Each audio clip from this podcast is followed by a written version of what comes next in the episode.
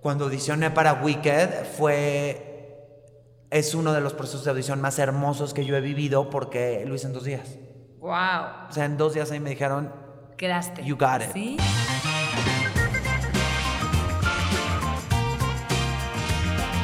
Bienvenidos a Dance, un podcast sobre la influencia del baile en nuestras vidas. Bueno, Bueno, bueno, Mariano, te damos la bienvenida. Hola. Gracias por venir a nuestro, no sé qué número de podcast es ya. Preséntate si quieres. estoy feliz de estar aquí, gracias por invitarme, por este, abrir este espacio tan maravilloso para poder platicar. Y bueno, buenas tardes a todos, soy Mariano Villarello, bailarín, coreógrafo, maestro, de unos años para acá. Sí, pues ya no sé ni qué, pero hago todo lo que se pueda poner un granito de arena en el mundo de la danza. Y platícanos poquito como esta, eh, digo, sé que estuviste en Wicked.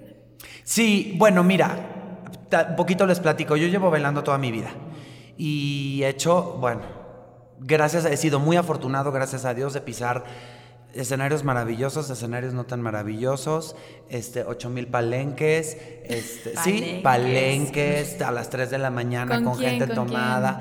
Pues hice palenque con, hace en las prehistoria, ¿verdad? Para las generaciones nuevas ni se van a acordar. Se llamaba Pilar Montenegro. Este, después con una cantante española que estuvo en México en algún momento que se llamaba Rebeca.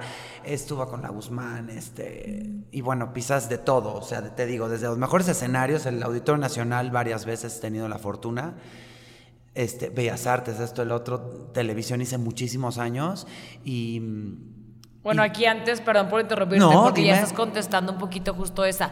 Todos los podcasts que hemos estado grabando tienen algo relacionado con el baile, ¿verdad? Obvio. Ahorita, obviamente, este es el teatro, o sea, el teatro, teatro musical. De que tú como bailarín, ¿cómo fuiste inclinándote hacia el teatro musical hasta que diste ahí? Exacto, mira, yo ya empecé a bailar y bailar y bailar y eh, de repente... Los, en la, te digo, en la prehistoria llegué a ser, eh, hice Don Juan Tenorio cuando yo era muy chiquito, como ensamble, estás ahí, este, hice un- tres temporadas me parece, y después yo ya de estar haciendo televisión me fui a estudiar a Estados Unidos y todo regreso y me llaman para, bueno, audiciono y me quedo en Annie, Anita la huerfanita, sí. en una de las 30 mil versiones que se han hecho en México, y hice ese musical y, y fue como el parteaguas como para empezarme a dar cuenta de, de realmente lo que era ya el rigor del teatro, porque sí es un rigor grande. Y fue una experiencia muy hermosa. Fue tu primera obra. Fue como la primera obra ya en serio, en donde conozco a Danita, fue con Dana Paola cuando era una bebé. Que se me ¿Tú cuántos años tenías cuando empezaste en O sea, tu primera obra. Es que la primera obra la he de haber hecho como a los 20 Ok, ok, ok. algo.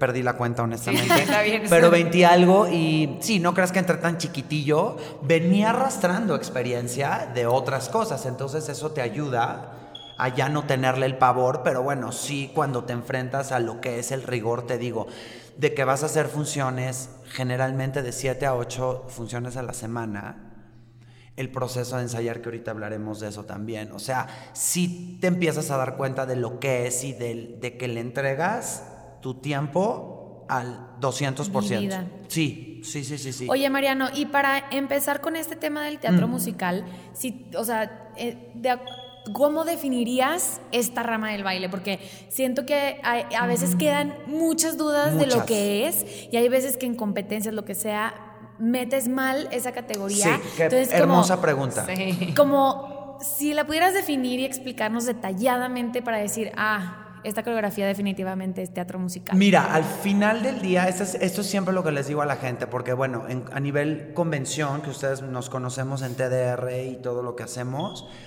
yo imparto la clase de teatro musical. Para mí, mi clase es más, por eso yo he sido muy, muy así con el título de mi clase es Theater Jazz. Hay gente que le llama Broadway Jazz. Ok. Hay gente que le dice Musical Jazz al final del día es el jazz la raíz del teatro. O sea, de ahí viene, de De ahí viene. ajá. De ahí viene. O sea, en sus ayeres, en sus inicios era jazz. Claro. Punto. Jazz. Dentro de sus 20 mil ramas. O sea, es el jazz y de ahí empieza el theater jazz, el, el eh, lyrical jazz, commercial jazz, eh, ¿me entiendes? Todos. Jazz funk, empieza a tener ramas. ¿Y Pero cómo sabes la diferencia de jazz a jazz teatro? Lo que pasa es que ya con los años se ha ido como definiendo. En realidad es un estilo. Es un estilo, es un estilo del jazz. O sea, si te vas a las raíces de los grandes coreógrafos que empezaron a hacer el teatro musical, no existía esta cosa de que es que voy a hacer theater jazz o voy a hacer Broadway jazz. Era jazz y entonces estos coreógrafos tenían sus estilos. Por ejemplo, esta situación de que ahora dicen clase de Fosse. Eso surgió 50 años después.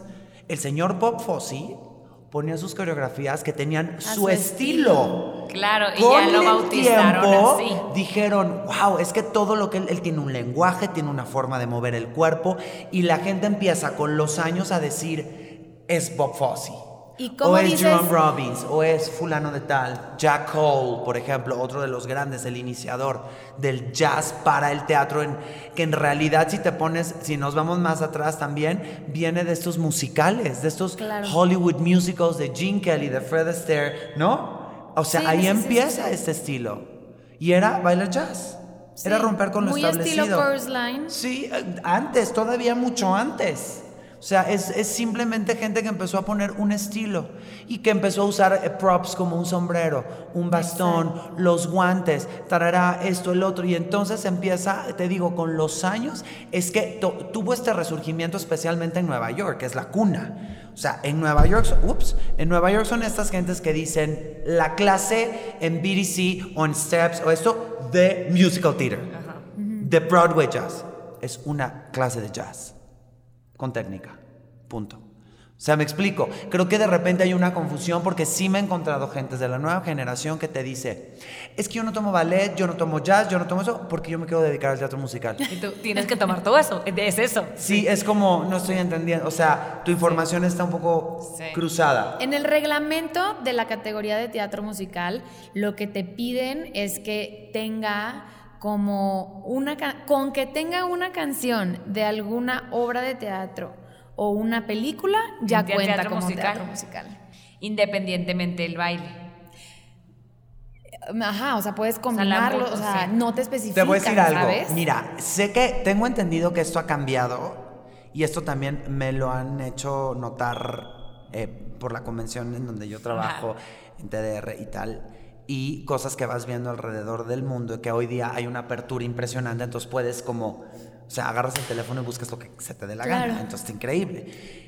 Honestamente te lo digo, la categoría de teatro musical Sé y me, me dicen que ahora ya están como haciendo mucho hincapié de que hagan hasta lip sync los chicos, o sea, que hagan el, el- el- muevan la boca Sí, y sí, hagan sí, el playback de estar cantando o moviendo la boca sobre la voz.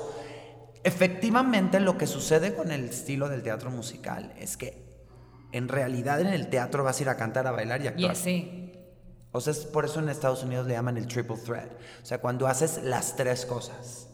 Entonces, en la categoría competitiva, yo sí tengo un poquito un issue de que de repente escogen una canción, pero todo lo que salen a hacer no tiene nada que ver con el teatro a nivel lenguaje, físico.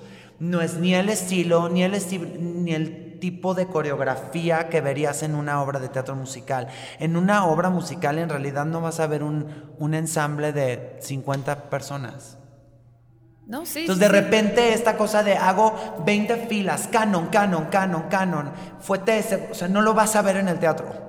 Es- o sea, me explico, es un lenguaje que no vas a ver. Entonces ahí es donde yo como juez sí digo, perdón, No pero no, porque simplemente escogiste un tema de una obra musical, pero en realidad dancísticamente entraría en la categoría de jazz. Sí, Te lo claro, pregunto es porque nosotros tuvimos una producción y yo bajo reglamento, si en el reglamento dice, yo así te lo pongo.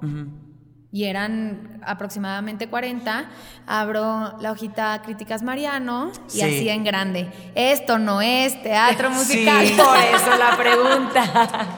Lo siento, lo si Mira, sí es, es- son líneas muy delgadas, pero yo, en, para mí, hablo por mí, yo en lo que más me baso es en el estilo. O sea, es en el estilo corporal, en el lenguaje Sí, corporal. o sea, la canción no va a ser que sea de No. la categoría de teatro musical. No, No, ni a veces el vestuario, ni, pero especialmente eso, especialmente el, el estilo dancístico. Sí. ¿Me explico? Sí, porque también hay mucho- sí, dime, muchas dime. situaciones en las que, por ejemplo, ay, bueno, entonces se maneja mucho show dance. Show dance en el artist e intercolegial, entonces como ya está, pues lo llevo a competir a teatro musical, a las convenciones. Y yo no considero que sea, no, no necesariamente es la opción. O sea, puede habrá ser- veces que habrá un- veces que, que sí, sí. habrá veces que no, por lo que me explicas ahorita. Sí, sí, y te digo una cosa, es que la línea es muy delgada y a veces yo me puedo poner en su lugar y decir, o sea, si yo fuera esta persona que estoy llevando este grupo y dudo, sí lo que he sentido es que ha habido estudios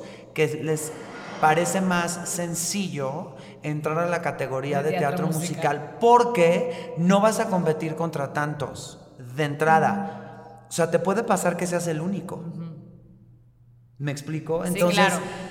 sí es una línea delgada y sí puedo entender que a veces digan, mejor me voy por la, la de teatro musical porque entonces monté esta canción y entonces la tengo un poquito más safe o más salvado el, el lugar, Sí. a lo mejor. Sí, Pero por- te digo, Por sí, menos competencia, por como por ahí, menos competencia. Yo sí, honestamente digo, es por el estilo, lenguaje dancístico. Que es lo que digo, es que esto yo no veo elementos del teatro musical, de repente no veo, o sea, veo demasiados elementos de line, demasiados elementos de inter cheer and dance, de intercolegial, de estos em, cánones en fuetés, en giros Sí. a la secón, Sí. en canon, canon, Que canon. hasta podría entrar más a jazz que a que sería es que ya. es jazz. teatro musical. Ajá. Sería O sea, es- realmente es jazz. Y ahí sí, no tenemos nada que decir. Y dices, oye, este equipo se la jugó usando este tipo de canción o este tema. Y, y te parece interesante. Es en el momento en el que te dicen, es teatro musical, y tú dices, no, no es. Y ahí es donde contrapunteas un poco la opinión.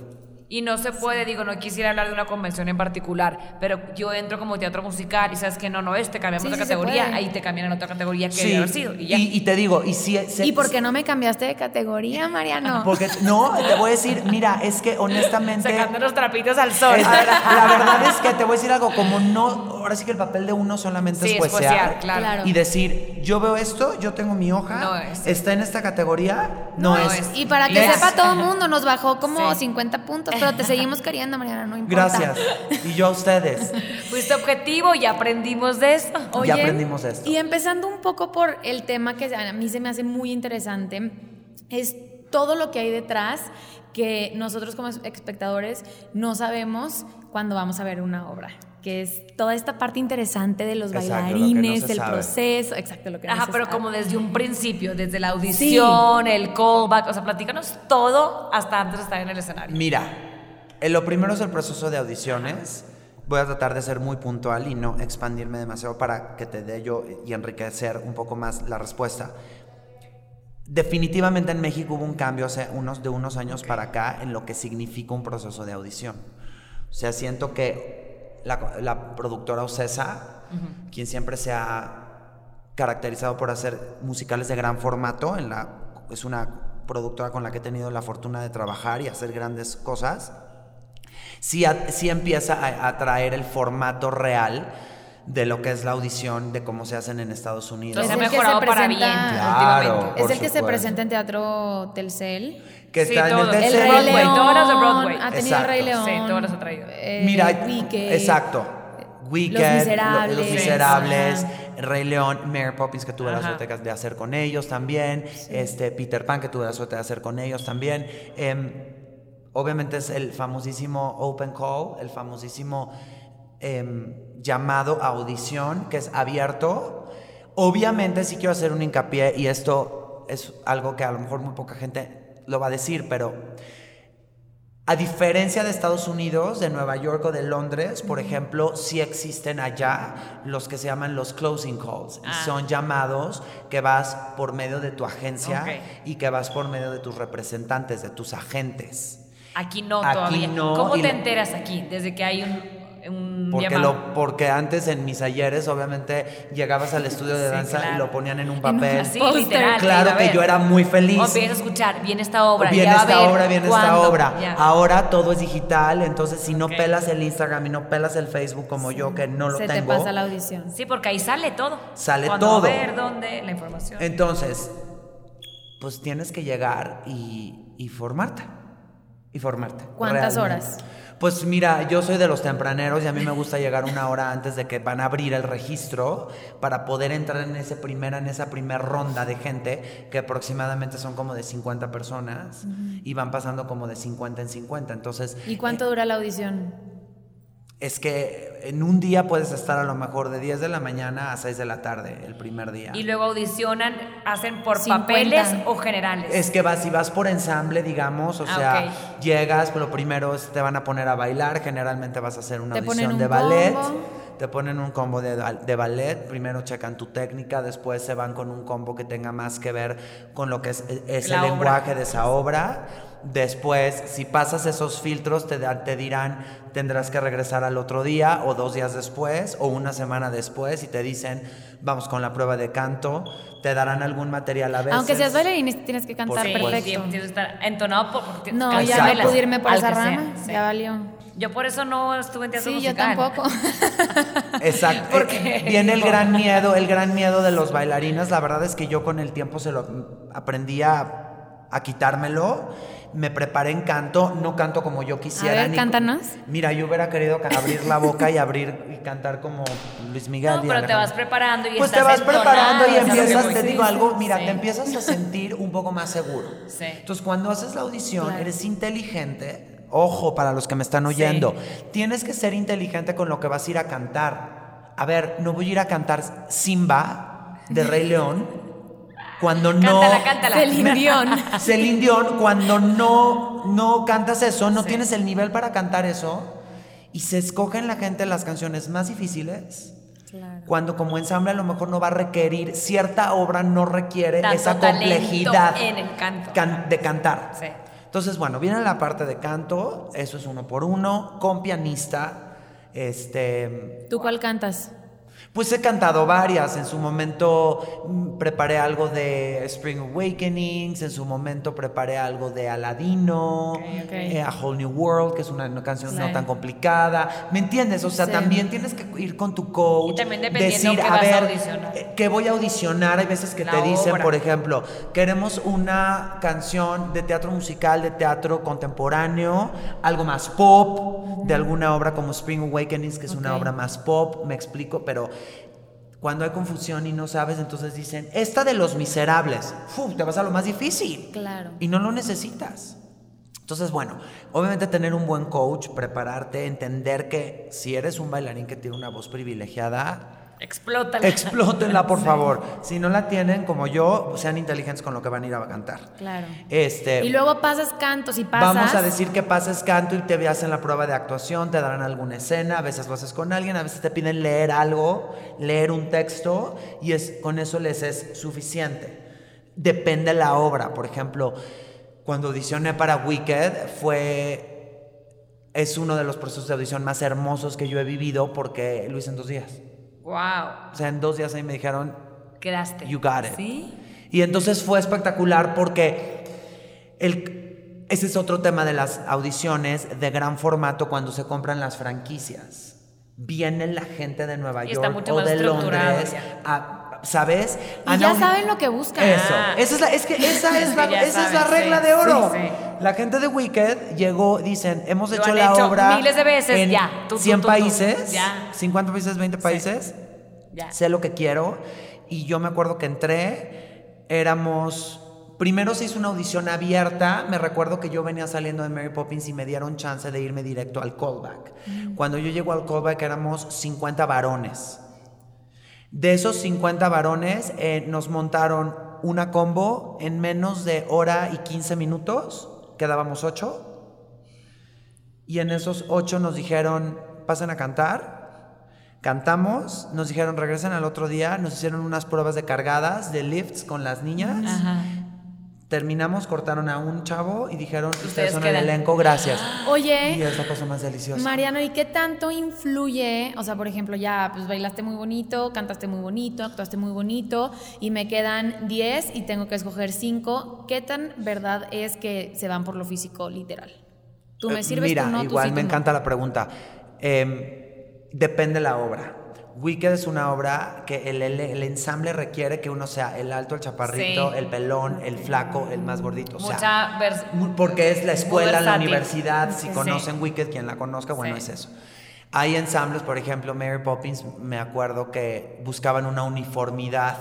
Sin embargo, había dos o tres papeles que las, las gentes, o sea, las cabezas dicen, estos tres roles necesitamos que sean varones de Esta tal a tal estatura, por el tipo de vestuarios, por la manera en que la obra es, porque me necesita hacer tal rol y necesita ser un poco más chiquito que este o que el otro. Por ejemplo, en, en Mary Poppins yo fui swing. Para la gente que no sabe, swing es el que cubre todo. Eso- Tienes que eso aprender se me hace todo. muy cañón. No, y a mí- Cañón. O sea, ¿cuántos personajes tenías que saber? Coreografías, canciones, a- Posiciones. escenas. ¿Cuántos? En Mary Poppins cubrí como seis posiciones. Y luego cada Siete. día te dicen cuál vas a hacer o es el que se necesite. El que, se, el, el que se siente mal, el que No. dice que le duele la uña, el que de verdad ya se lastimó. em, O sea, literal, falta una hora, se siente mal y te dicen, María, no vas a salir a bailar de tal personaje. Y tú, ah, ok. no, no, y te tienes que siquiera- acordar y de ni siquiera todo. te hablan. O sea, tú puedes estar en el ahí. teatro. Hay, hay esto, hay que entender esto. El swing, de repente por calendario, la producción te va programando para que tengas Para chance de irlos haciendo y de que lo tengas fresco. Pero tienes que tomar en cuenta que ahí la ley es la lesión o la emergencia. Ya, claro. Entonces, yo puedo estar en mi camerino, faltar. ¿Arreglado? No, No, pues, a ver, no, a, a ver, a ver. Entonces, a lo mejor te faltan. Ya se hizo el primer acto Y y, en a el intermedio alguien se siente mal Y vas. y te dicen vas de tal rol. Oye, por ejemplo, ahí. Y de- se siente horrible, ¿eh? Nada más te hago Y el swing, No, el- no les puedo explicar. No, no, no. De, de cada personaje siempre hay dos y cuántos swings o más o menos cómo funciona el backstage. Em, eh, swings generalmente es que depende la obra y las Sí, necesidades. sí. ¿Y el ejemplo- swing gana más? Dios te oyera. ¿No? No. Porque es mucha más. Mira, mira, esta es de las cosas, esta es de las cosas en donde yo se me abro yo la boca con el respeto. estás aquí, Ya estoy aprovecha. aquí. Y seamos honestos. Sí. En Estados Unidos y en Londres el swing gana más. En Es que México, no. requiere más esfuerzo y trabajo. A ver, dos Es más dos son cuatro. sense, common sense. ¿Qué parte de la ecuación Sí. no nos ha quedado clara? Dos Sí. más dos son cuatro. Y estás aprendiéndote seis. Y es- exacto. Y entonces de repente en este país lamentablemente te dicen no, un poquito menos o el estándar. Y dices, "¿Pero cómo?" O sea, no, es que esa parte es cuando al principio tú- sentido, no hace sentido. No hace sentido, pero eso te lo da el tiempo y te lo da la experiencia. Cuando eres nuevo en el medio del teatro, que de entrada hay mucha gente que es su primer eh, en- enfrentamiento al teatro musical, sus primeras audiciones. Te contratan y te contratan de swing. ¿Te parece lógico? No. ¡No! Pero eso- ahí estamos, es, es No malbaratar el ni un trabajo, pues. papel. O sea, es culpa de este lado, ¿no? Como decir, porque él ya quiere el trabajo, porque es su primera experiencia, dice, sí, ya yo swing y lo que me pagues. No. O sea, Y, tú dices cuánto y- vale y el piensa, swing. y piensa también que como nuevo, también el que te enfrenten a decir, apréndete ocho Claro, personajes, no. es como, ver, Espérate. es que en mi, vida, en mi vida he hecho esto. Claro. Ahora hay gente, y los conozco, y son amigos míos, que su primera entrada es swing y tienen la mente para hacerlo, tienen el, el temperamento. Yo te lo digo, se los digo honestamente, yo, Mariano, ya lo hice, lo agradezco a Dios todos los días, aprendí como tú no tienes una idea y no, te- no les puedo explicar cómo viví yo durante ese año. Todos los días que yo iba al teatro, con un dolor de estómago, Claro, con diarrea. Incertidumbre, O sea, no vas a saber. o sea, Sí. con una cosa de inseguridad espantosa, Sí. no sabes qué- qué, va a pasar. No sa- Claro. O sea, llegué a ser en una función Varios papeles. cuatro personajes. No, no, No. Primero estaba uno y luego otro. Ay, no, no, no. No, no, no te los- no, es, que no- es que la gente me lo pregunta y a veces digo, es que no te lo pueden explicar porque eh, emocionalmente es una cosa, o sea, sientes como que te, que te vas a A desmayar. ver, si sabiendo qué vas a bailar, con qué vas Sí. a bailar, cuándo vas a bailar, te pone nervioso. Imagínate cuando estás ahí diciendo, Y no te metes sabes. al papel. Uno, ahora el otro, ahora el otro, porque te metes al papel y de te la dicen, obra. Mira, en el obra. número, en el opening vas a hacer tal track, que es como se les llama en el teatro, track tal, pero eh, en vez de irte en el segundo número a tal, al mismo track, te vas a cambiar a este porque es preferible que hagas este porque el otro también ya se lastimó, pero cubrimos el lugar. Pero- o sea, es un rompecabezas. Claro. Necesitas gente. Parchando, ir Sí, parchando. y de repente necesitas a tu dance captain, a nuestro capitán de danza, sí tienen que ser gentes con una cabeza matemática y que funciona en medio segundo, ¿eh? No, y, y justo ya se relaciona a lo que tú preguntabas. ¿Cómo es el backstage? O sea, está muy cañón porque me imagino, tú, tú estás muy tranquilo con tus palomitas viendo, Viendo pero la obra atrás han de estar, o sea, si en un festival de niñas Te vuelves loco. te vuelves loco. ¿Cuál sigue? Imagínate. ¿Qué sigue si no está? ¿Cuál? Espárate, todo. O sea, Mira, entonces estamos, terminas la Ah, audición, sí. te quedas, viene este el asunto del contrato que ahorita lo Sí, lo ahorita vamos a- No, ya tócalo y ahorita nos cuentas lo de backstage, una ¿alguna vez. vez? Bueno, No, dinos qué tanto puedes vivir de esto, cómo es el contrato y cómo Mira. escogen, o sea, cómo. En pocas a ver, yo sí quiero de entrada, obviamente, soy muy agradecido de las personas que me han dado las oportunidades que se me han dado y, y bueno, cuando llegas y te hablan para firmar el contrato se hace de una manera, en este país se hace de una manera muy característica y el asunto en mí es que como tuve la suerte de irme a hacer teatro a otros países, Ya sabe lo que es en otros países. entonces, para mí, cuando yo empiezo, o sea, empiezo a firmar contratos y todo es muy normal, o sea, en México se hace de una forma que, a pesar de que he vivido toda la vida ahí, me sigue pareciendo un, poco... con áreas de oportunidad que todavía se puede mejorar. Que un áreas de oportunidad que todavía es, mira qué bonito lo dijo. Sumemos, no que- Hay que restemos. copiarnos a los países con más experiencia Dios, híjole, eso. Mira, te lo digo en serio. ah, en México firmas y. Esto es exclusividad, obviamente, con una obra, ¿no? No puedes estar más de una a la vez. Pues hay gente que sí está en más, porque si, si estás haciendo cosas que no se juntan, hay compañías Horarios. sí, y productoras que, Que te, te lo lo permiten. Hay productoras que te van a decir con qué otra productora estás, entonces si son como enemigos. Ah, o de... Ok, ya. O se ¿sabes? Sí. O hay competencia, entonces medio te la van a hacer un poquito de pesadita. Pero la verdad es que honestamente te voy a decir que vamos a partir desde este punto. Este es el único, este es de los pocos países en donde el teatro se hace sin un sindicato. Ok. Entonces, al no haber un sindicato, Pues no hay quien los defienda. pues es Sí. defiéndete como puedas. Como puedas. Como puedas. Entonces, eh, esto que estoy diciendo, la verdad es que pocas gente se los van a decir, honestamente, pero es la verdad. O sea, tú te vas a Nueva York, te vas a Londres, todos estos grandes musicales de gran formato están hechos por un sindicato. O sea, te estás Cubriendo. Estás cubierto. te estás pues, cubierto por un sindicato. Entonces, todo se rige en, digamos, en estándares de sueldos y en... en eh, Parámetros. En parámetros. Entonces, hay tabuladores. Ándale.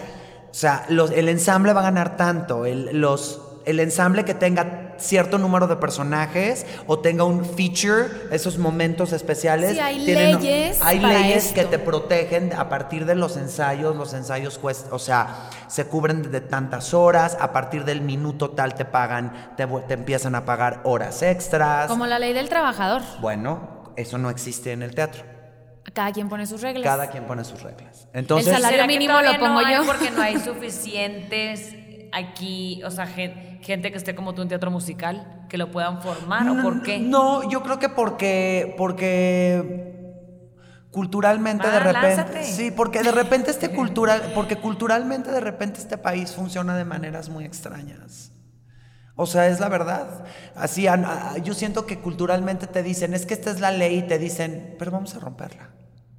Pero, pues, no ¿quién, se, a pero, pues, ¿quién se va a enterar? Es la ley, pero vamos pero, a pues, no, nuestra pero. ¿por qué, ¿por qué la voy a seguir? Y entonces, obviamente, eh, cuando firmas el contrato, hay que entender que estás jugando, o sea, que vas a jugar ese juego por el amor tan grande que le tienes a esta carrera y porque quieres hacerlo. Porque si yo no hubiera jugado estas, estos juegos, yo no hubiera vivido las mejores experiencias de mi vida. O sea, el teatro me ha dado experiencias que son de las mejores cosas que te puede pasar en tu vida. Trabajar con gente que dices, ni en mis sueños me imaginé que me viniera a montar tal persona, o conocer a tal coreógrafo, conocer a tal director, o conocer a tal bailarín. Me explico. Pero al mismo tiempo también siento que, no, que hay que voltear la página y decir, bueno, pero pues también ensayas ¿Cuántas horas? cuántas horas y de repente... te- ¿Ensayas todos los días? Ensayas todos los días, a veces de lunes, lo- generalmente es de lunes a sábado y son de aproximadamente 10 de la mañana a 8 de la noche. O sea, no te, dan, paras. te dan de comer ahí. Y ahí todo. entra- Tienes corte a comer. Ahí entra otra pregunta mía, perdón si te interrumpí. Ah, nosotros que trabajamos obviamente con niñas y estamos viendo, ¿verdad? Si aquí de repente pues a una niña se le ocurre, dice, qué padre, yo me quiero inclinar por el teatro musical. ¿Qué tanto es el apoyo por lo mismo, por los horarios, por la escuela, en obras que hasta tiene O sea, que dejar la que dejar de escuela? Mira, em, Se les eso también hay pregunta, ¿se le paga más o menos porque sea niño aunque tenga un rol protagonista y luego pues el papá es el que tiene, ya es sabes, que te digo, pero mira, para cerrar lo que te estaba diciendo Sí. del Ay, contrato, no, para que me, a lo Sí, mejor ustedes entender. una mejor Sí. idea. Esa es la primera, o sea, eh, México es de los pocos países que los sueldos nunca son iguales. Ok. O sea, como te negocian de manera personal. Sí, puedes tener el mismo, ser el mismo personaje tú y yo es y vamos una a ganar cosa rarísima. Sí.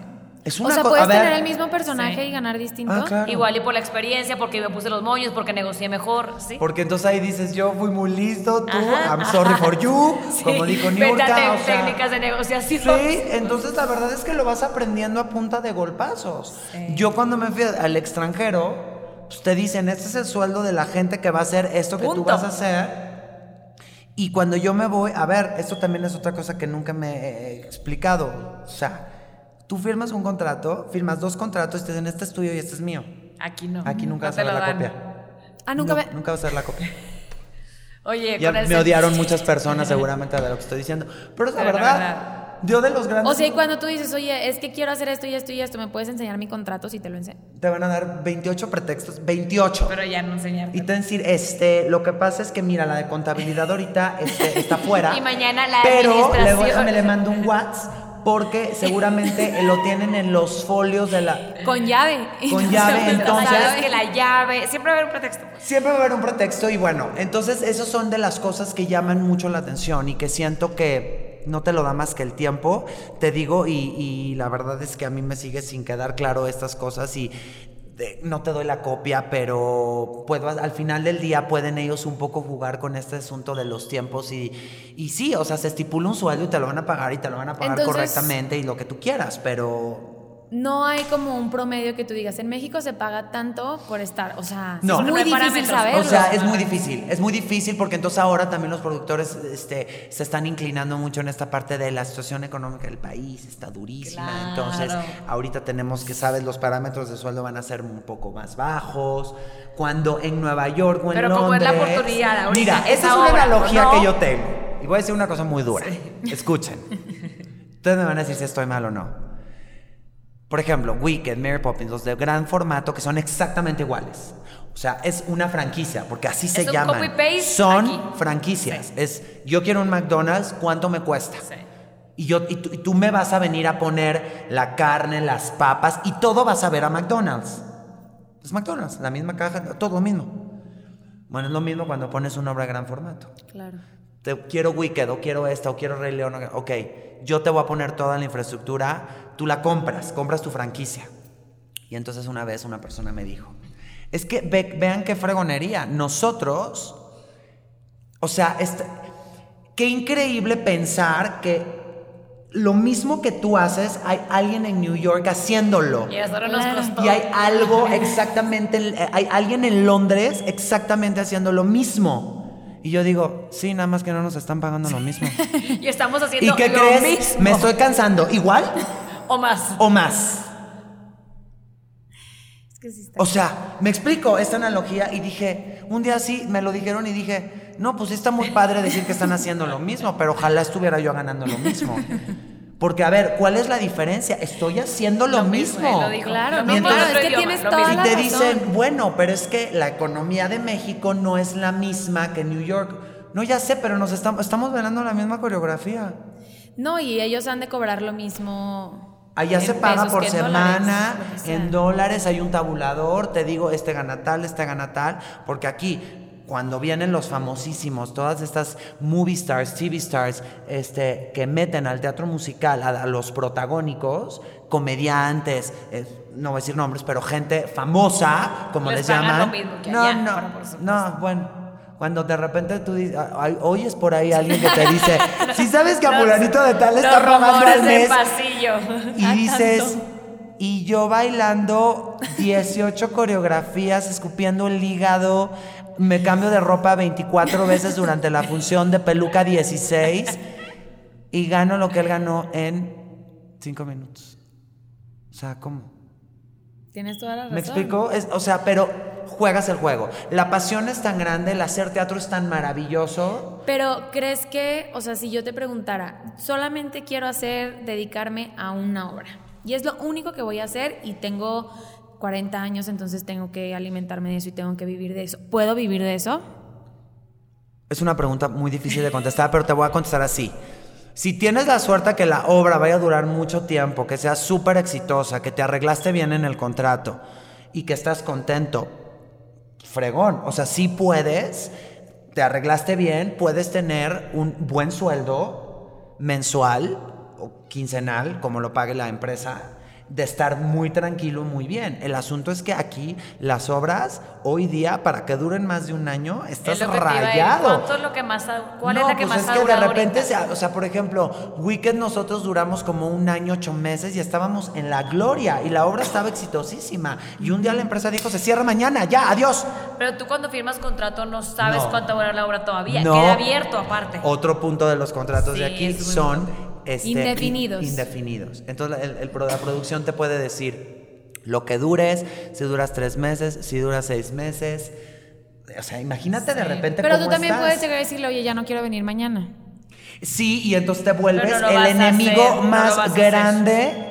Pues, Pero esa es otra cosa que también nos, nos vamos a un asunto cultural. O sea, yo en mi vida he visto Que alguien lo haga. no, Ah. que en Nueva York, por ejemplo, y en Londres, los contratos se firman en algunos casos por seis meses y en otro por un año. Y se va renovando y por se ese va periodo renovando. igual, Entonces vamos a decir que la empresa dice, ya no lo queremos, queremos hacer un cambio, ya A no te lo renuevan, meses. pero yo, tú ya hiciste Sí. tus seis meses. Claro. Eres un fregón, la, la empresa está feliz contigo, te dice, oye, te quiero renovar seis meses más. Ya y no seis quiero. meses más. Y seis Pero meses más.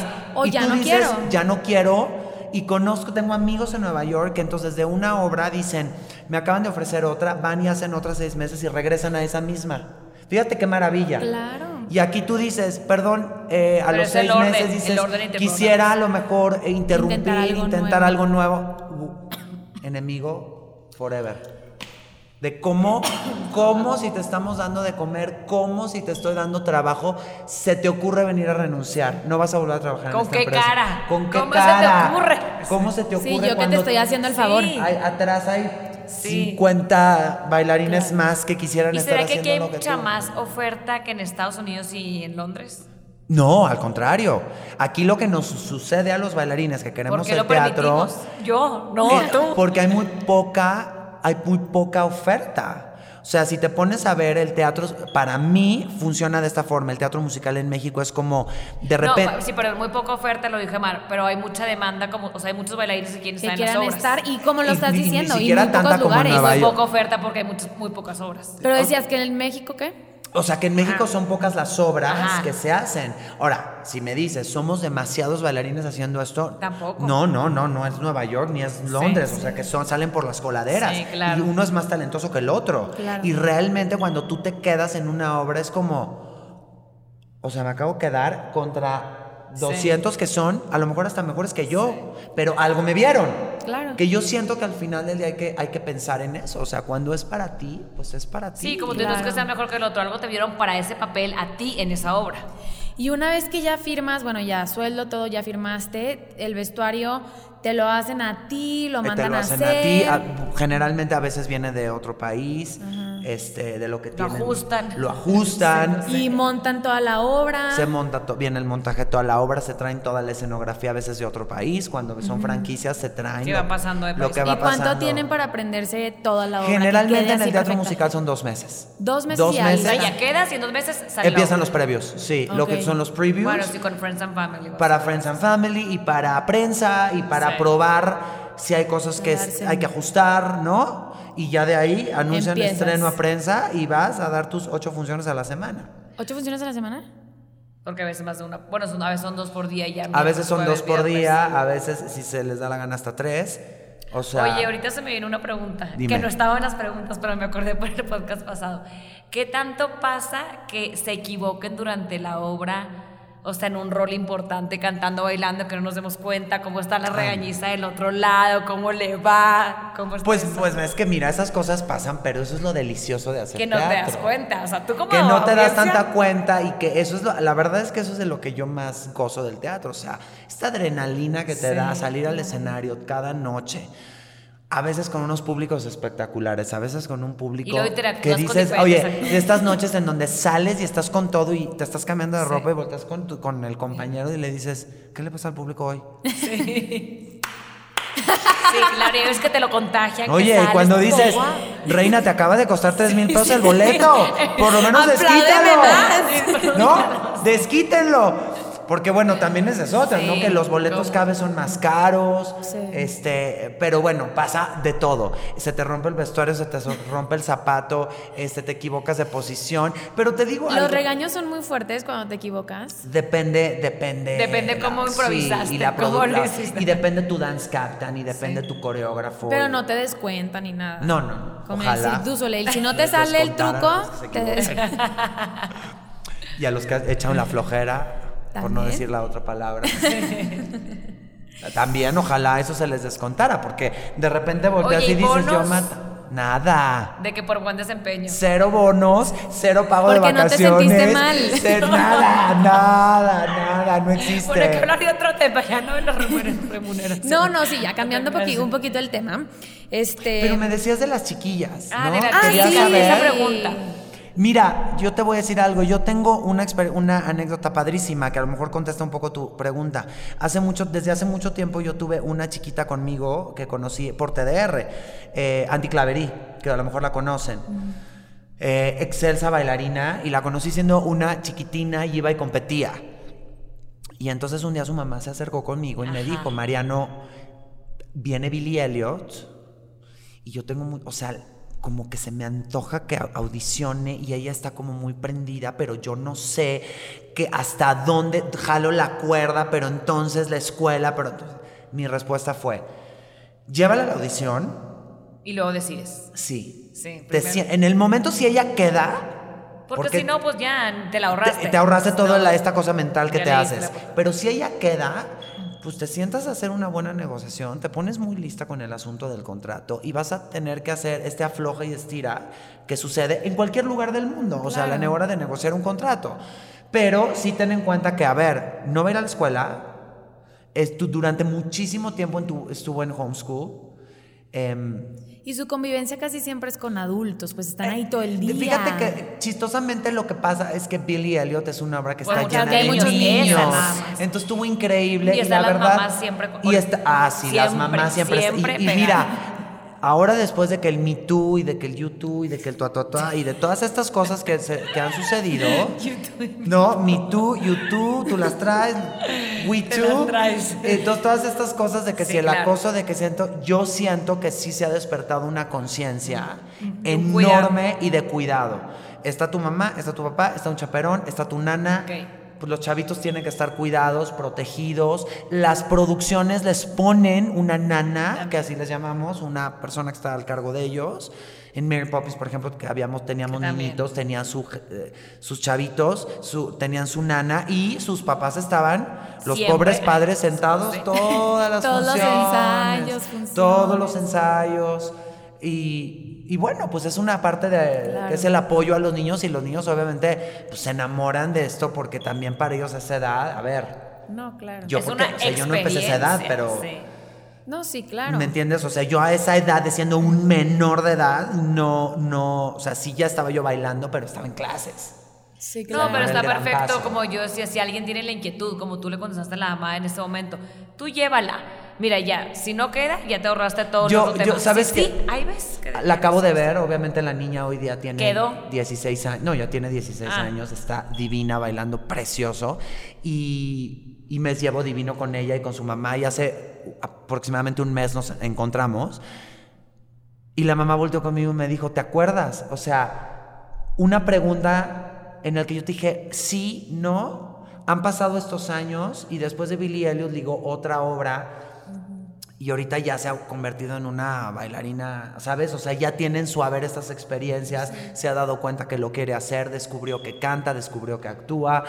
La niña abrió todo su, su, Sí, otros talentos su campo de trabajo, que eso es lo que te da el teatro tan increíble, abrir tus Claro. campos y que ojalá todos, de repente alguien te ve y dicen, híjole, esta persona aparte de bailar, sí actúa muy bien y entonces puedes ir escalando ese famoso... Eso te iba a decir también, que tanto talento mexicano ha pasado que los vean aquí y se vayan a otros países. Pues sí, Carlitos se Rivera se lo llevaron a. Madrid. Pues Por eso Carlitos estoy que... preguntando. Pues mira, Carlitos es un, digo, aparte que es, es, es amigo mío y tengo, el gustísimo de conocer a Carlos desde hace muchos años, pues es, es un gran ejemplo de eso. Claro. Su compañera que estuvo también en Rey León también se fue a España. Ahorita tengo otra colega mía y compañera que también se va a España a hacer una obra porque al final del Pero día... si lo rotan, pues, porque ya me acuerdo que me tocó a mí conocer unos de los miserables que se los trajeron de Madrid para acá. Claro, Sí, que eso está claro. increíble. Mira, eso Y está padre. O sea, yo no... Entonces, no Si te toca y tú estás en otro país, te dicen, oye, te quieres ir a México Claro, porque te vieron y dicen tú. Y si de aquí te dicen, oye, te quieres ir, pues está increíble. Yo cuando me fui, yo fui a audicionar, a mí nadie me llevó. O sea, yo fui, yo audicioné, yo me quedé y que se va. Y que me toca y que me voy. Y me voy cinco años de mi vida de aquí. Pero ¿Dónde estuviste? Platícanos. estuve en Japón cinco años. Wow. Y- en inglés, obviamente, las obras. Sí, y te voy a decir chistosamente, fíjate, es que lo que yo hice en Japón no era pre- precisamente una obra Ah, musical, pero lo interesante es que todo lo que bailábamos eran como esos reviews, estos eh, como compilados de puros números de teatro musical. Ay, qué padre. Entonces, digamos que la manera en que lo hacías es la manera en que se hace el formato del teatro musical. Y allá yo, por ejemplo, daba cinco funciones diarias. What? Por eso estás tan flaquito. Eso ya tiene. Y eran shows cortos, pero, pero bueno, este, te digo, ya, Te pero hablando de esta gente que, que se va, pues obviamente a mí me fascinaría. ¿Tú crees que a mí no me fascinaría que alguien, cuando, o sea, cuando te ven y te dicen, tráiganselo para acá? Por supuesto que ha habido gente que le ha pasado y mira, me pongo de pie y digo, la verdad es que me encantaría estar en tus, en tus zapatos, porque cuando te mides en otros lados, es también cuando tú valoras mucho lo que eres Claro. y el trabajo que te ha costado. Hay gente que le cuesta más trabajo o nos cuesta más trabajo y hay gente que no le cuesta tanto trabajo. Hay gente que llega, toca la puerta y le dan un, un principal. Claro. Y dices, ¿cómo? Y uno o otros con más años que no, no pasas. Claro. ¿Me explico? Pero Sí, sí, sí. bueno, son procesos. Hay que y el entender proceso eso. del backstage, ¿cómo, ¿cómo se llevan entre ustedes en general? Yo sé que depende de como la O, o sea, depende de con quién te toque y así, pero en general, o sea, se llevan bien, se llevan mal, llevan algún proceso, acabamos de estar con un psicólogo de, de trabajo en equipo, Bendito. les dan algún, ah, le dan algo, les dan algún, ya, no, nada, Sí. no, coach psicológico, no les dan Cero nada. coach psicológico. Ese te lo Nada. pagas después de que acabas la obra. Mira, Actividades de integración. amo lo que me estás- Ay, es que amo lo que me preguntan porque como jamás hablo de estas cosas con, o sea, con poca gente, como que compartes esto. Eso es la vida real. A ver, en cualquier trabajo te va a tocar la loca, la bipolar, la medicada, la que se cree. La sana, la buena sana, gente, la buena la gente, la perra, la que te mete el pie, la que huele mal. Ay, te la- meten en, ay, ¿cómo? Yo siempre digo esto, esta carrera y el teatro musical a mí, en general, me ha dado mis momentos más espectaculares de vida, porque la convivencia en camerinos, a mí, es, es espectacular. O sea, Pero ¿por con qué? que ¿Llegas quiere- a qué hora? Porque es que me da curiosidad. llegas, bueno, depende. Hay, hay equipos, hay teams. Sí, porque es- te obvio. digo, es que es la vida normal. más con unos, con otros. Es es la vida normal. normal. O sea, yo he hecho a mis. Yo siempre digo esto. El teatro me ha dado a mis mejores amigos, a mis mejores, ¿eh? O sea, el medio dancístico y a mis peores enemigos. Y a tus enemigos. Sí, y a mis enemigos. Es la verdad. Entonces, hay gente que amo que se han vuelto hermanos de vida porque estás con ellos todo el día durante un ¿Cuántas año y horas medio, dos antes años. llegas de que empiece Generalmente el llamado en muchos lugares es hora y media. Hay otras obras que si te vas a maquillar, si tiene un proceso de maquillaje muy, Muy largo. complicado, pelucas, sí son dos horas. O sea, yo sí, me- a mí sí me gusta tomarme el tiempo porque yo soy súper, ahí sí, perdón, me voy a echar una flor. Pero el teatro es para los disciplinados. Tienes, Sí. o sea, llega, yo, llego- yo llego Con dos horas tiempo, antes. cero- Hago mi warm-up de principio a fin. rutina, todo. Mi rutina de llegar. Mi warm-up, mi clase completa. Me maquillo. Si me tocan ¿Tú te maquillas? Yo, me- sí, generalmente tú te maquillas. O sea, pero no hay alguien que te esté haciendo todo. Cada quien, Nada. o sea, Peluca, todo lo que es peluquería, sí. Pero maquillaje Pero no. maquillaje peinado, no. cada quien? Peluca, pelo y peinado Ah. es tú. Siempre. No, es- ¿A ti quién hay te peina, Ah, Mariano? maquillaje tú. A mí, fíjate, yo necesito un equipo muy grande, como de dos personas. Este, no, eh, pero, pero, por ejemplo. Para los que lo están escuchando, los invitamos a que vean A este que nos podcast en vean YouTube para que vean mi cabellera. Para que entiendan el chiste local. El chiste Pelazo, local. pelazo. El pelazo. Fíjate, en Wicked, por ejemplo, usaba unas pelucas espectaculares, divinas, que cada peluca costaba dos mil dólares. No, no, y usan Que unos te la hacen a tu cabeza. Sí, que queda perfecto en Que, bolsa. se- que, o sea, Sí, que tú an- me ves en foto y en escenario y tú Sí. dices, o sea, se lavó con su shampoo Sí. del, este, No, es que sí del está tío cañón. Nacho. ¿Y cómo Ese- te, y cómo la pegan para que no se te caiga? A mí, fíjate que para los pelones es todo un tema, porque te tienen que poner una venda. Para que pe- pe- Sí, pero es una venda que es especial, que son como que estiran. No sé cómo llamarla, porque son una venda que no es la típica venda de tela, es como una cosa como de hule. No, sí, siento que ya es un poquito cual. Sí. y se, como que se adhiere a tu cráneo y entonces entra la peluca y con eso no se resbala y después toda alrededor en todo el crecimiento va pegado, o sea, literalmente haz de cuenta que te ponen con la loca. O sea, y des- te- después te lo quitan con un solvente.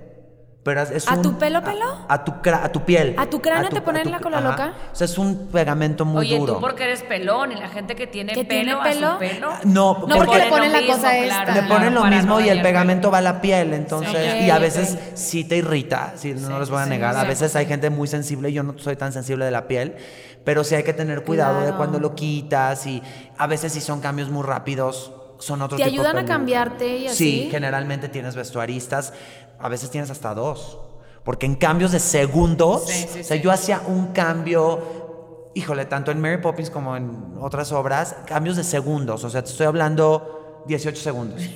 Contado. O sea, contados. Ya ves, 20 y las niñas se quejan porque tienen un y tú, y baile. tú llegas y, te- y literal, a veces te abres, o sea, te paras, y te cambian. Sacas los velcros, te sacan la camisa, entra la otra, te están bajando el pantalón, suben el otro pantalón, te es- estás metiendo un pie en cada zapato, ellos te los abrochan, Sí, no. pues haces sí. así, abrochas velcros y en Sales. 18 segundos estás y eres otro. No es una, es que es una magia, ¿a poco no es espectacular? O sea, vivir Como en la esa Fórmula 1, Es que vivir esa adrenalina, es oye, pero tipo, ta, ta, ta, ta, se me espectacular. Es que sí se Por me eso hace es cañón. increíble el teatro, te digo, es un es una cosa que es es como inexplicable, es una magia, o sea, por más cliché que suene, es una magia, pero ojo, no es para todo el mundo. Yo conozco miles de bailarines, amigos, compañeros que me dicen, "Mariano, esto no es esto no es para mí." O sea, yo venir a bailar ocho días a la semana lo mismo, qué flojera. Yo necesito más que cambio. el show, ya sabes, y entonces que necesito que me cambies y necesito un día hacer una cosa y otro día ya me aprendí otra cosa. y yo funciono, yo Mariano funciono muy bien con las rutinas. El teatro sí se vuelve rutinario. Sí, Claro. Llegas a la misma hora, te maquillas te igual. maquillas y luego tienes que Y te, te da- dicen cuál es tu camerino o estás con los que tú quieres No, y medio que ahí haces estás tu con fiesta, tus compañeros, estás con tus hombres. Generalmente siempre es ensamble de hombres, ensamble de mujeres, principal, cantantes mujeres, cantantes hombres y principales. Pero te das la rutina por ese tiempo cada obra. O sea, es una misma rutina, como tú dices, 18 meses o un año, te la da. Te la da y después saltarás a otra obra y vendrán las emociones del principio y después se volverá Sí. rutinario. Pero re- respecto a lo que me decías de las personas con las que convives, pues obviamente vas a convivir, como te digo, como es la vida, con el, la loca, con el mitómano, con el bipolar, o sea, con la gente que dices, es que como que no estoy comprendiendo a esta persona. Entonces, obviamente, no haces mucho clic y tu clic es acá y esta es tu gente. Pero, a veces, pero ¿cómo trabajas eso? Porque a final de cuentas compartes escenario todos los días con ellos y la cargas y, o sea, Ajá. como que siento que debe de haber ese, eh, bueno, no, no debe de haber porque probablemente no lo hay, pero lo, Mira. lo que tú te imaginas es que debe de haber un buen ambiente para yo confiar también que, quisiera que mi pensar- compañero me va a cargar y me va a soltar. O igual y el rol va a ser, son una pareja en la obra, yo qué sé. O sea, Exacto. y ni modo que. O sea, no hay nadie que no se ocupe de voy a hacer que más o menos este ambiente sea por, el adecuado, por laboral. supuesto, la bla, bla, bla. producción y tu dance captain y tu gente de producción, pues se tiene que un poco de formar y de crear esa armonía. O sea, en el mundo ideal así debe de ser. Yo te voy a decir, eh, esta cosa de que de repente dicen, es que somos como familia. Claro, o sea, yo he sido muy afortunado de estar con gente trabajando por años en el mismo camerino y de verdad somos familia. O sea, de verdad hablas lo que tienes que hablar, lloras cuando tienes que llorar, te comprenden, te escuchas, te ríes de los chistes. De verdad, es que he hecho hermanos, he hecho No, hermanos. Ahora, por supuesto que he estado con gente que digo, no lo soporto o no la soporto y no me soportan. Y esto que dices, te voy a contar una anécdota rapidísimo. Hubo una vez una obra en donde con la persona que yo tenía que bailar, que era una mujer, era mi pareja mujer, nos llevábamos no mal Lo que le sigue. lo que sigue. Con decirte que un día nos agarramos a tales gritos que mi dance capitán, ahí sí para que veas, nos frenó a los dos y nos puso una gritiza a los dos y nos dijo, se calman los dos, porque ya era de insulto. Sí, claro. O Pasa- sea, se ya era de, tú línea". ya vas y pra, pra, pra, pues tú eres un, pues tú eres una hija de la, así. Entonces, sí me ha pasado y agradezco que me ha pasado porque también aprendes de esos Claro. errores. O sea, yo también ahora a la distancia digo, ¿qué hacía yo como verdulera? No, y, lo- no, y luego sí, y también qué necesidad, O pues sea- mejor lleva la fiesta en paz, o sea, igual y ninguno se hizo nada, pero se odiaban, no había la y si química, no pero te llevas espectacular, No, normal. A, a ver, Decente, vamos a bailar. y ya. Porque vamos vas a tener que bailar, estés peleado, no vas a tener que salir no ahí van a a ser mejores amigos y Hija, ya. yo tenía que cargarla y Sí. hacer cargadas con ella y decía, La voy a tirar. La que- no, tengo ganas de tirarla. No, aquí nadie hace pero eso ni piensa no, eso. pues nadie puede pensar eso ni, ni de broma. Y, y la verdad es que pasan los meses y dices, y ya llevamos ocho meses o un año y no nos llevamos bien. Y a veces está cool, porque a veces dices, simplemente no somos amigos, pero, Compatibles. Pero tampoco somos se compañeros. llevan mal, se llevan decentes. Se- exacto, dices. que eso está Punto. increíble. La fiesta Y he paz. tenido compañeras que amo hasta el día de hoy, se los digo, que son, nos decimos a la distancia, pareja, este, he tenido las mejores, los varones que siempre tenemos que hacer cargadas. Eso para nosotros es muy complicado. Porque Claro. si, la, si hay un roce entre la otra persona, es muy difícil esa química que Sí, tiene que haber. claro. Y he tenido, mis parejas de Wicked eran lo máximo. O sea, mi pareja, una de ellas que salíamos, que antes de salir al escenario a hacer un número que tenía, yo, yo la tenía que cargar creo que seis veces durante todo el número, se volteó y me decía, ¿cómo estás? ¿Cómo estamos? ¿Estamos cansados? Porque, a ver, ya es domingo, ya llevamos ocho ajá. funciones a lo largo de la semana. Ya no estamos con la misma energía del miércoles. Claro. ¿Qué necesitas? ¿Te ayudo en algo? Y ya a lo mejor le puedes decir, sí, dame un poco más de apoyo en esto, para que no me cueste tanto. Ah, ok. Y a veces mi pareja me decía, me está doliendo un hombro o estoy un poco Sí, lastimada. saber, no me vayas, por favor, a hacer como con la misma fuerza. Cuídame un poco a la hora que me bajes porque el tobillo me está lastimando. Cuando esa comunicación es el regalo más grande de la vida. El regalo más grande porque te volteas a ver a los ojos en el escenario y tú ya sabes. Cuando te va a decir ten cuidado, vas con todo, este, cuidado, estoy insegura, se me zafó el zapato, cuidado, ¿me entiendes? Sí, o sea, claro. tus ojos es una visión como de 360 increíble. No, y creo que, o sea, has de ser experto en, en resolver al instante. O sea, ya se cayó el ya yo voy, hago esto, o, o te que, o sea, ¿qué haces cuando pasan? Que estás en el escenario, porque lo hacen muchísimo, o sea, es una rutina. Yo siento que te has de dar cuen- cuenta del compañero que está hasta el otro lado del escenario que no está haciendo lo que debe de hacer. Exacto, ¿Sabes? O y sea, que, o que se esté equivocando, o como dije hace rato, o que está flojoneando. Te das cuenta. Y que de repente tú estás bailando y de re- estás a 200% y de repente lo ves de reojo y dices, ¿cómo? Y él está cobrando más que yo. O sea, no, no me está quedando claro. Oye, yo tengo una pregunta, Mariano. ¿Cómo te entrenas cuando estás en una obra y cuando estás entre obra y obra que no tienen, o sea, ahí qué tanto te entrenas tú? ¿Cómo recomiendas a alguien? No, no sé. Yo mi consejo más grande a todos los bailarines es cuando estás en obra de teatro, en temporada de algo, Ajá. especialmente en teatro, si la obra es muy demandante, es cuando más te tienes que cuidar y más te tienes que entrenar. Y tienes que distinguir, ¿A qué te refieres con cuidar? a ver, si estás haciendo una obra de teatro muy demandante y- y- o no demandante, no te vas a esquiar. Sí, claro, no te vas a poner en un deporte que te pudiera pasar. No te vas y te tiras del Sí. bungee. Sí, ¿Me explico? No dices un día, hoy me voy a ir a andar en patines. sí, claro. O sea, no lo haces. Yo, un poco old school, un poco así, sueno como así, como abuelita. Eh, eh, para mí es lo que tienes que hacer, es cuidar tu cuerpo, es descansar lo que tienes que descansar y lo que tú dices, el entrenamiento es vital y crucial, porque muchos colegas y compañeros dicen, estoy en temporada, me dejo de entrenar. Es ajá, por eso. Y el cuerpo, tienes que entender esto, cuando tú estás en teatro, la manera en que tu cuerpo trabaja es de forma repetitiva. Sí, claro. Entonces, generalmente te vas a lastimar algo, te va a empezar a doler algo y ese dolor lo vas a tener casi toda la temporada. Por ejemplo, yo en Wicked sufrí de este hombro. Porque había un movimiento que yo hacía con una, una compañera 80 mil veces. que lo tienes que Por hacer durante semana. un año, ocho Sí. meses, en donde la tenía yo que acostar en mi hombro. Sí, sí, sí. Entonces, ese golpe, un año, ocho meses, claro. este huesito de aquí, Se te salió. no, no se me salió, pero lo sentías como yo sentía Pues como claro, una irritación. Sensible. O si estás haciendo una obra en donde la única pierna que vas a levantar es, Es la, la derecha. Levanta eso, la izquierda. Vete a en la clase, mañana. Sí, vete pues, a claro. clase. Puro lado izquierdo. Y Sí. haces tu clase en donde te vuelves a centrar y vuelves a hacer Claro. tus tendidos del lado Tienes derecho, tus razón. izquierdos. Tú vas al gimnasio y haces las mismas Sí, repeticiones del claro. lado derecho que De lo que no te toca hacer en la obra. me explico. No, tienes toda la Entonces, razón. Pero qué pesado se vuelve. O sea, ¿a qué hora tienes que entrenar? A Toda la ma- mañana. Toda la mañana. con que vayas y tomes una barra de ballet.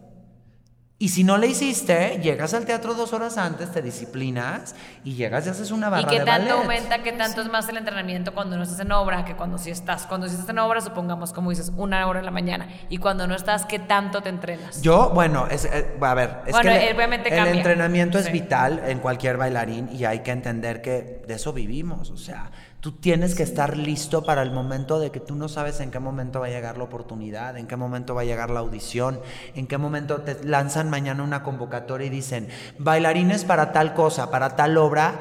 Es cuando el bailarín tiene que decir, estoy listísimo. O sea, siempre tienes que estar listo, claro. Es que en, el es que mundo es la ideal cosa. así debe de Siempre, ser. sí. De repente hay gente que dice, ay, no estoy listo y entonces una semana antes lo ves tomando 16 clases y dices, a ver, ni te vas a entrenar en una semana y Sí, nada más te vas a lastimar. Y el asunto es que vas a llegar a la audición lastimado.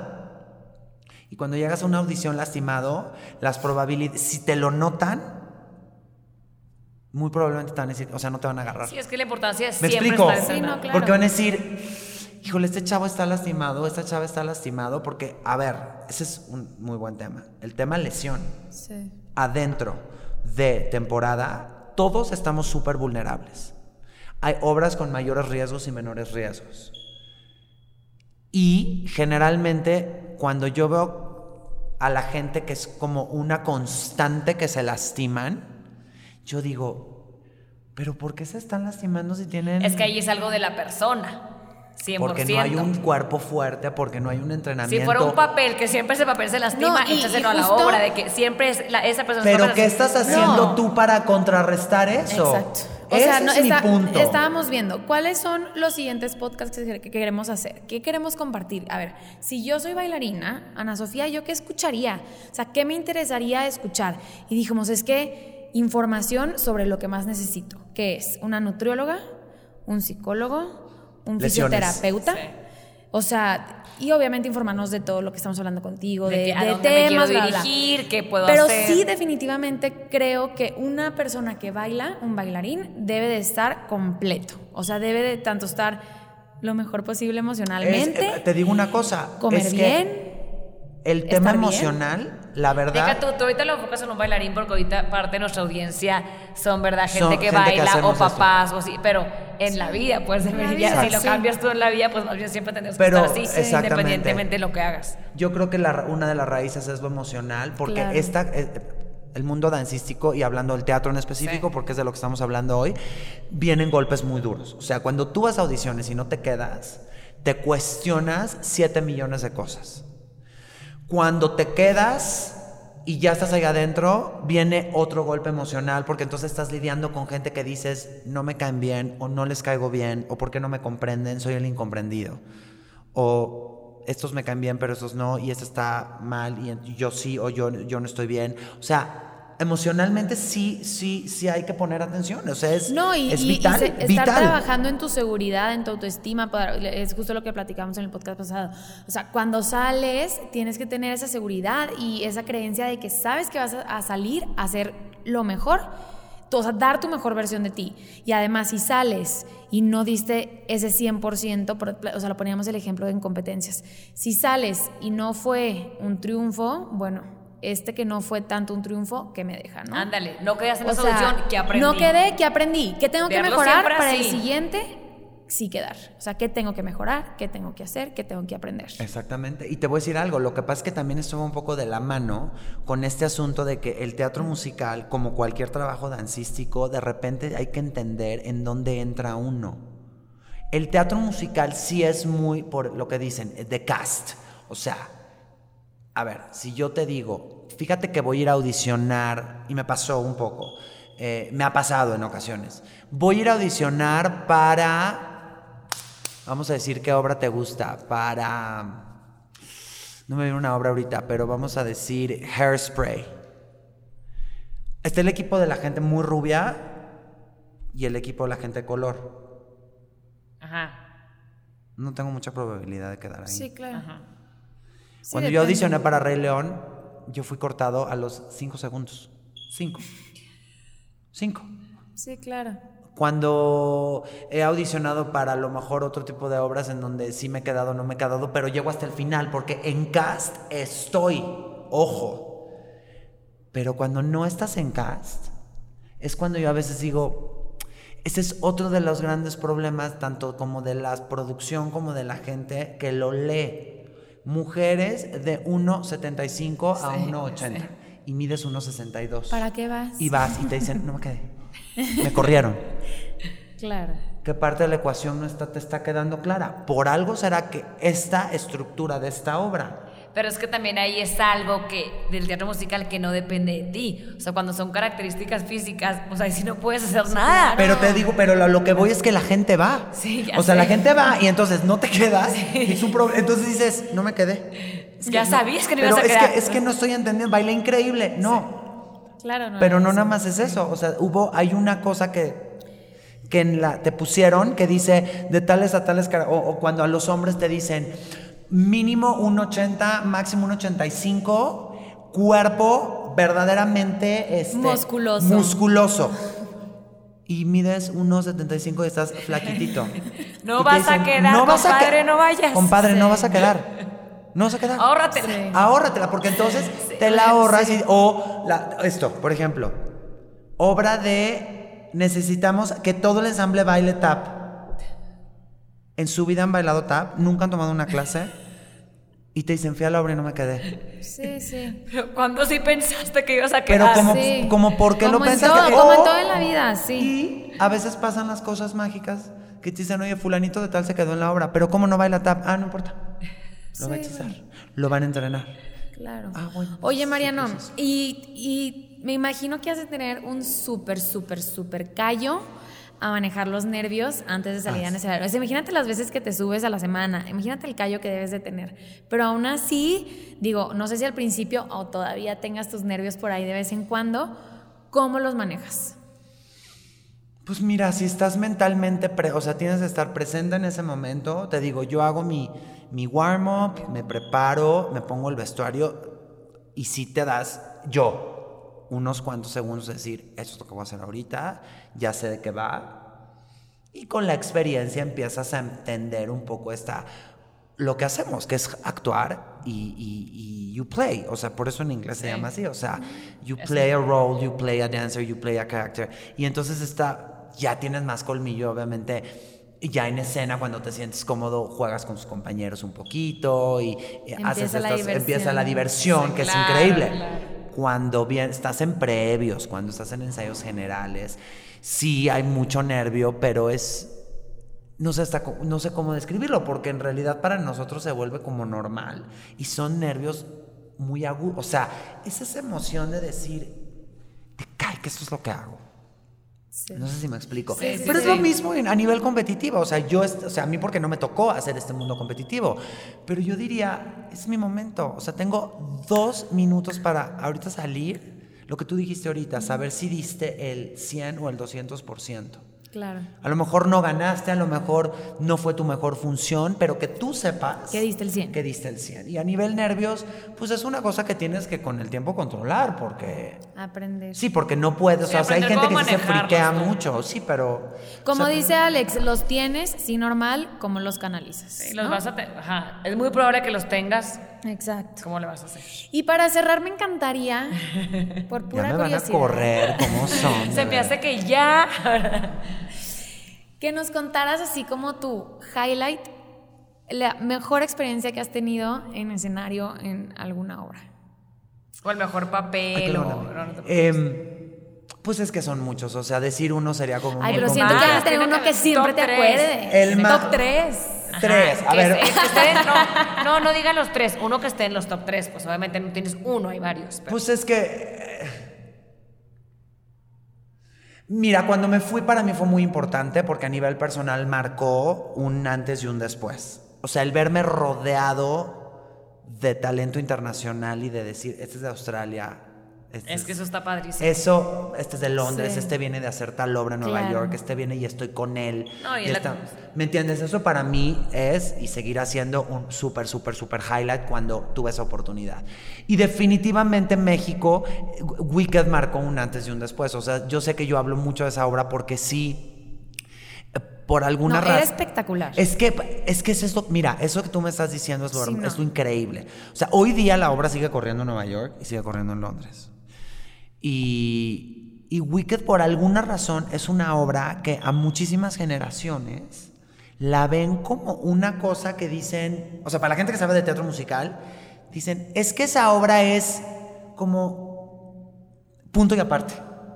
No sé si me explico, que la ven como una cosa de que yo sí me he topado con gente que te dicen, es que yo la vi ocho veces. Es que no puedo creer que tú estuviste ahí. Sí es una obra espectacular, el, porque todo el proceso de montaje con la gente que vino de Nueva York fue muy especial. Aprender la obra de, de ese- de esa gente fue muy, muy, muy especial. Y es una obra que por alguna razón marcó como un antes y un después. Por- porque aparte la gente tiene una reacción, o sea, la gente tiene una reacción muy, muy especial con esa obra.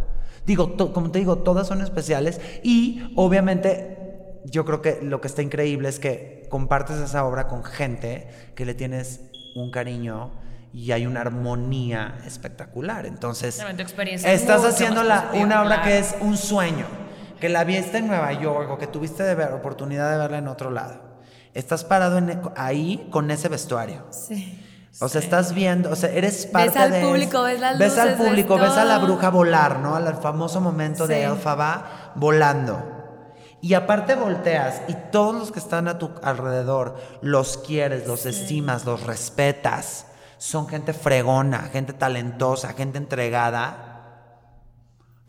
O sea, si dices, ¿Qué más es, puedo es- es que es muy surreal. Sí, claro. O sea, es sur- es súper surreal. Entonces, obviamente, cuando tratas de, de- como de da- eh, compartir esto con las nuevas generaciones y estas nuevas gentes que de repente se cuestionan, me gustaría hacer teatro musical, no me gustaría hacer... Claro, a ti de, re- de repente te ven hasta un poco como, como loquito, ¿no? Porque la pasión con la que hablamos de esto es como...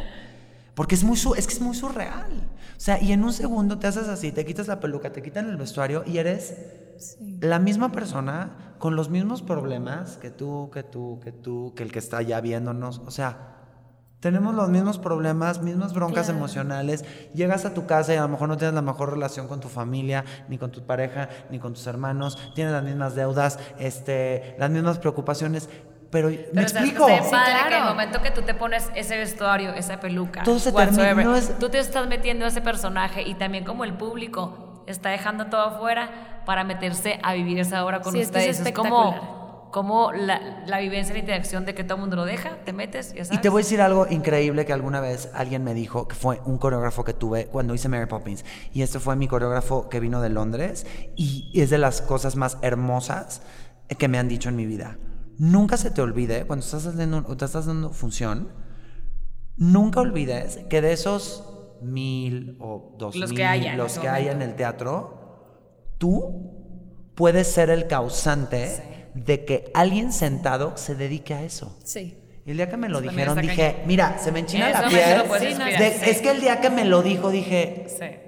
claro. Y entonces yo me fui atrás y yo dije, yo era un chiquillo cuando a mí mi familia me lleva a ver teatro y lo ves y dices, Sí. ¿qué se ¿Alguien te inspiró? ¿Qué se sentirá hacer No, Mariano, eso? deja tú. O sea, lo que no tienes que tener, no tienes que ser bailarín, no tienes que ser nada. O sea, las personas que vamos a ver una obra aquí, en China, sea. Japón, Nueva York, lo que nos hacen Sí. sentir como Exacto. público es inolvidable. Exacto. O sea, son experiencias que se te quedan grabadas por el resto de tu vida. No, es, no es No, para mí se me hace padre cuando vas al teatro, porque se cuenta que le pones pausa a tu vida, ustedes también, te metes al papel, tú ves la obra y luego ya sales y ok, está todo lo que tú dijiste, to- todos los problemas, todo lo bueno, lo malo y sigue. Pero es lo que Es te hace sentir. sí, lo que porque son sentir. emociones, o sea, la disfrutas. Esa es la magia del teatro. Sí, Obviamente del teatro magia. musical, porque bueno, el teatro Sí. musical es todavía más rimbombante. Sí, y claro, luces, claro. el vestuario. Yo el amo el teatro musical. O sea, lo El teatro, obviamente, de cámara, en las obras, que yo También. Algo que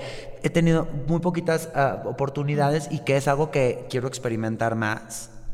Que sueño con actuar, porque también siento que es increíble y he tenido la oportunidad de hacerlo y es increíble. O sea, es algo súper distinto cuando tienes que hacer algo en donde no te cambias 14 veces de vestuario.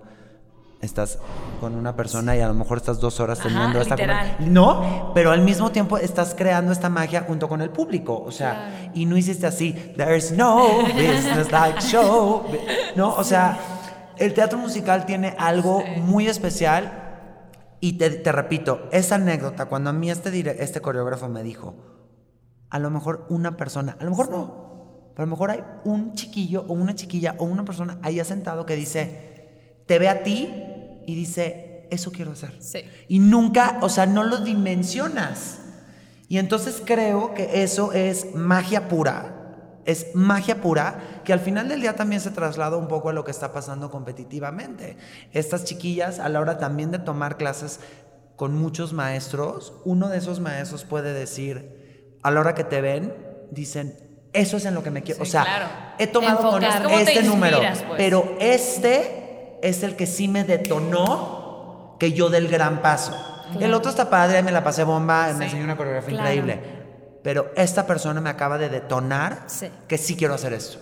Entonces, al final del día, pues obviamente vamos a apoyar a las nuevas generaciones e inspirarlos a que, si me- la pregunta del millón, de, ¿te quieres dedicar al teatro? ¿Es sano dedicarte al teatro? Depende de ti. Para mí sí, no estoy muy cuerdo que digamos, pero sí siento que van a ser gente muy feliz, o sea, si, si lo van comprendiendo y van como asimilando paso por paso, emocionalmente estás bien, con un apoyo familiar eh, y das los pasos correctos, Puede ser una gran experiencia. Puedes, es que, y si te defiendes, ya después empiezas a defender a nivel contratos, sabes, conoces tu valor, Digo, eres un bailarín entrenado, que respeta el escenario, que respeta a tus compañeros, que respeta a tu coreógrafo, porque todo eso es la raíz. ¿eh? Detona. Esto, todo eso detona, y todo eso yo siento y soy creyente de que todo eso te lo da de regreso. Claro. O sea, si yo soy respetuoso y soy esto y eso, a lo mejor en unas vas a tener unas experiencias no tan gratas,